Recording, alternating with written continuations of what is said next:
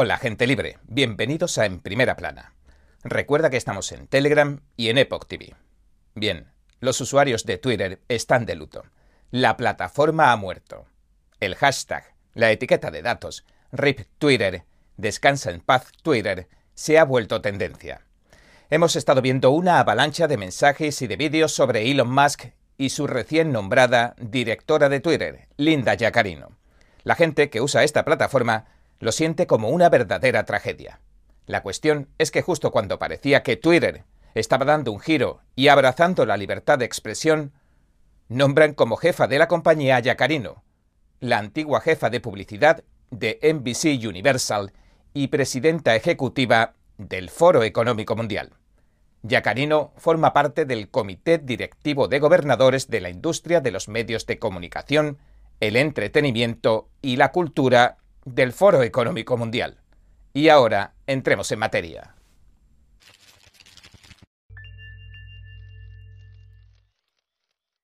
Y dada la reputación de la NBC, así como los conocidos planes del gran reinicio del Foro Económico Mundial, ya saben, no tendrás nada y serás feliz, pobre y feliz. Sus ciudades prisión de 15 minutos basadas en el modelo del régimen comunista de China, o reemplacen la carne por bichos ¿Qué más da si provocan enfermedades? Toda la gente que sigue tratando de conservar las sanas costumbres que se han ido perfeccionando a través del tiempo, las tradiciones o el sentido común, llámense conservadores, homófobos o racistas, etc., ven este nombramiento como si Elon Musk cediera terreno y dejara que la plataforma de redes sociales retrocediera a su estado previo, el de la censura política, algo que han documentado ampliamente los famosos archivos de Twitter. Y aquí hagamos un inciso. Estos archivos de Twitter han demostrado, sin lugar a dudas, que los demócratas y la comunidad de inteligencia, cuyos agentes ocupan puestos relevantes en todas las plataformas de redes sociales, junto con empleados y moderadores de contenido, que tienen ideología marxista, socialista, comunista, como cada cual quiera llamarlo, censuran los mensajes, espían las comunicaciones y eliminan las cuentas que consideran perjudiciales para sus planes globalistas. Elon Musk, el multimillonario, ahora anuncia que cede la presidencia de Twitter para convertirse en el operador en jefe de tecnología de la plataforma. Y ahora dice que va a encargarse solo de supervisar el diseño de los productos de software y las nuevas tecnologías que implemente la red social. Antes, también había anunciado que había ascendido a su perro Floki a director de Twitter. Así que podemos suponer que su perro ha renunciado. El hombre más rico del mundo tuiteó así el nombramiento de Yacarino. Dijo, me emociona dar la bienvenida a Linda Yacarino como la nueva directora de Twitter. Y señaló que está deseando cooperar con Linda para transformar la plataforma en X, la aplicación todo en uno. X es el nombre de la empresa que está desarrollando, cuyo núcleo es Twitter.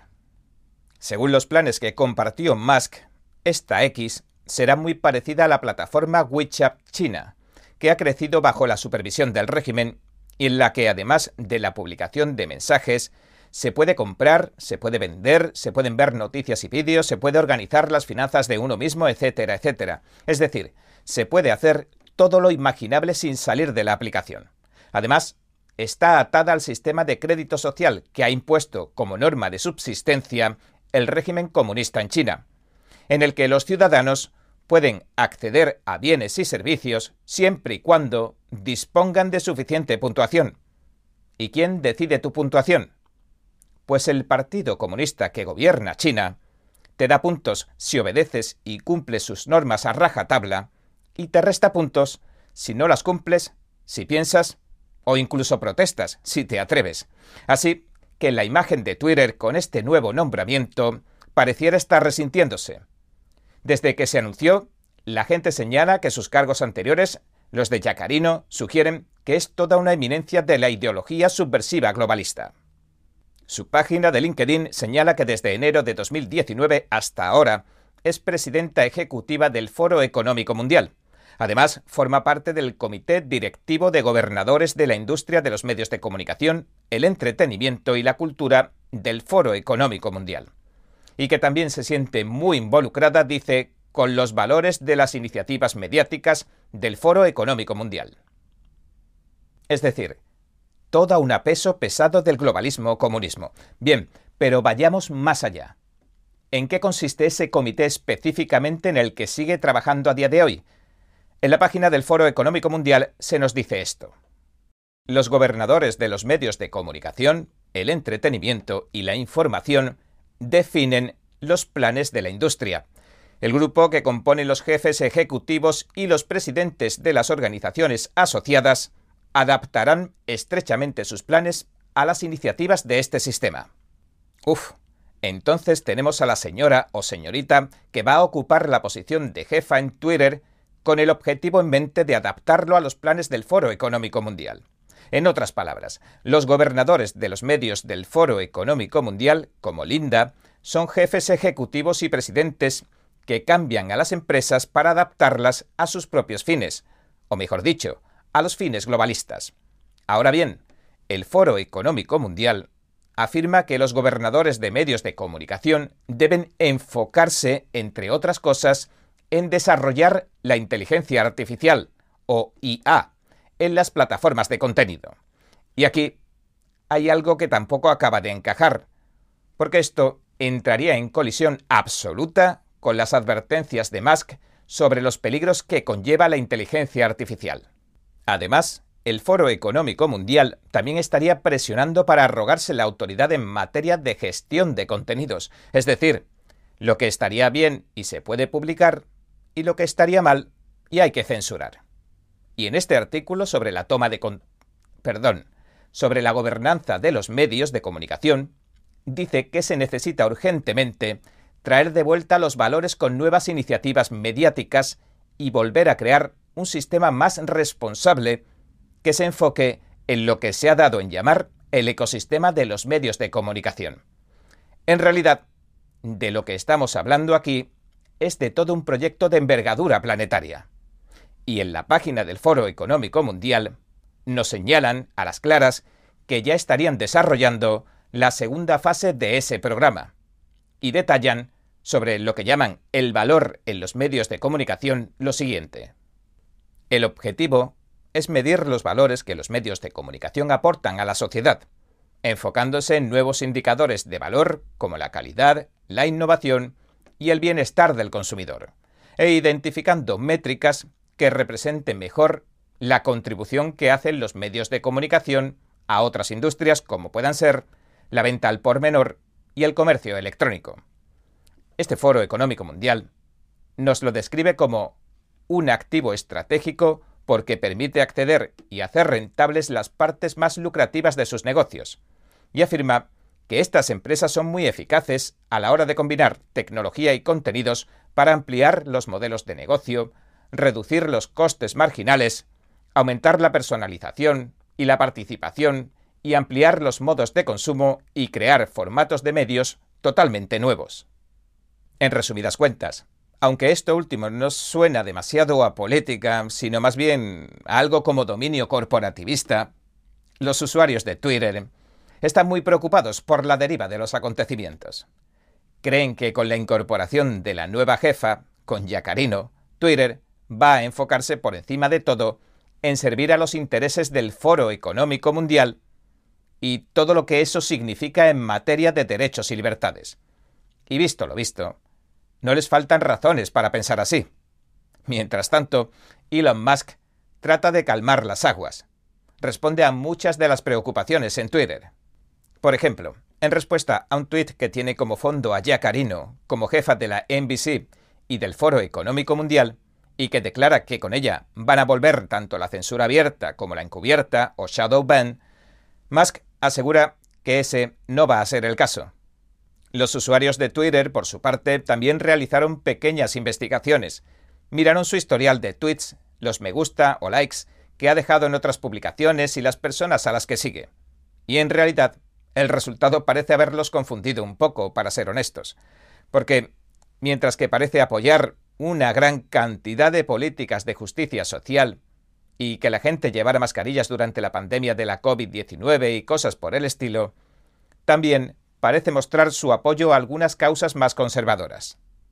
un usuario de Twitter señaló, por ejemplo, que Yacarino le había dado me gusta a un tuit del periodista conservador Jack Posobiec, en el que éste preguntaba lo siguiente. ¿Se acuerdan de aquella vez que el FBI encontró a un juez que trabajó para Epstein para que diera el visto bueno a una redada en Mar-a-Lago? También le gustó otro tuit de Thomas Macy, el representante republicano, que cuestionaba el buen funcionamiento de los sistemas electorales en Arizona. Si bien es verdad, estas no son las cosas que les gustan especialmente a la gente de izquierdas. Y aunque toma partido en favor de la llamada justicia social, Yacarino también sigue varias cuentas conservadoras como la de Tucker Carlson, Ben Shapiro, Mark Levine, Melania Trump, etcétera, etcétera, desde hace tiempo, a juzgar por el ranking en el que aparecen. Elon Musk, por su parte, ha dicho que cree, cito, que la gente de ambos lados del espectro político vamos a encontrar en Linda un ser inteligente, justo y razonable. Musk también respondió exactamente a un post del famoso comentarista de Twitter, Ian Malschun, que afirmaba que Twitter debe ser una plataforma para todos, que no puede ser un gueto para la derecha o para la izquierda, y que hay una razón por la que plataformas como Gap, Mastodon, Truth Social y otras tantas no lograron ganar tracción con nadie y mucho menos con los anunciantes. Bien, entonces, ¿en qué se va a convertir Twitter? Pues, aunque hay muchos indicadores de lo que podría pasar, solo el tiempo lo dirá. Solo el tiempo acertará. Habrá que esperar algún tiempo para ver si la nueva jefa de Twitter convierte la plataforma en un instrumento globalista a imagen y semejanza del WeChat que supervisa el régimen de la China comunista, a la que tanto aplaude y elogia el Foro Económico Mundial es probable que Elon Musk la haya elegido como una manera de apaciguar a ambos lados del pasillo político. Pero, a decir verdad, la nueva jefa va a necesitar reajustar tanto su relación con el Foro Económico Mundial como el interés que muestra en las políticas de la llamada justicia social, si lo que quiere es, en realidad, secundar con hechos la reiterada defensa de la libertad de expresión que tanto proclama Elon Musk. Para terminar, el expresentador de Fox News, Tucker Carlson, recordemos, ha anunciado que va a lanzar su nuevo programa en Twitter y dijo que va a hacer hincapié en la defensa de la libertad de expresión y que se va a enfocar en temas que el establishment o los poderes establecidos de los medios de comunicación suelen silenciar. La pregunta es, ¿es posible que todo esto signifique que Twitter va a volver a ser lo que era? ¿Quién sabe? No hace mucho las redes sociales, no sé si lo recordarán, eran plataformas que se usaban para que las distintas personas expresaran sus distintas opiniones. Pero ahora vamos a tener que esperar para ver en qué acaba quedando todo esto. Bueno, y este ha sido nuestro episodio de hoy. Gracias por sintonizarnos.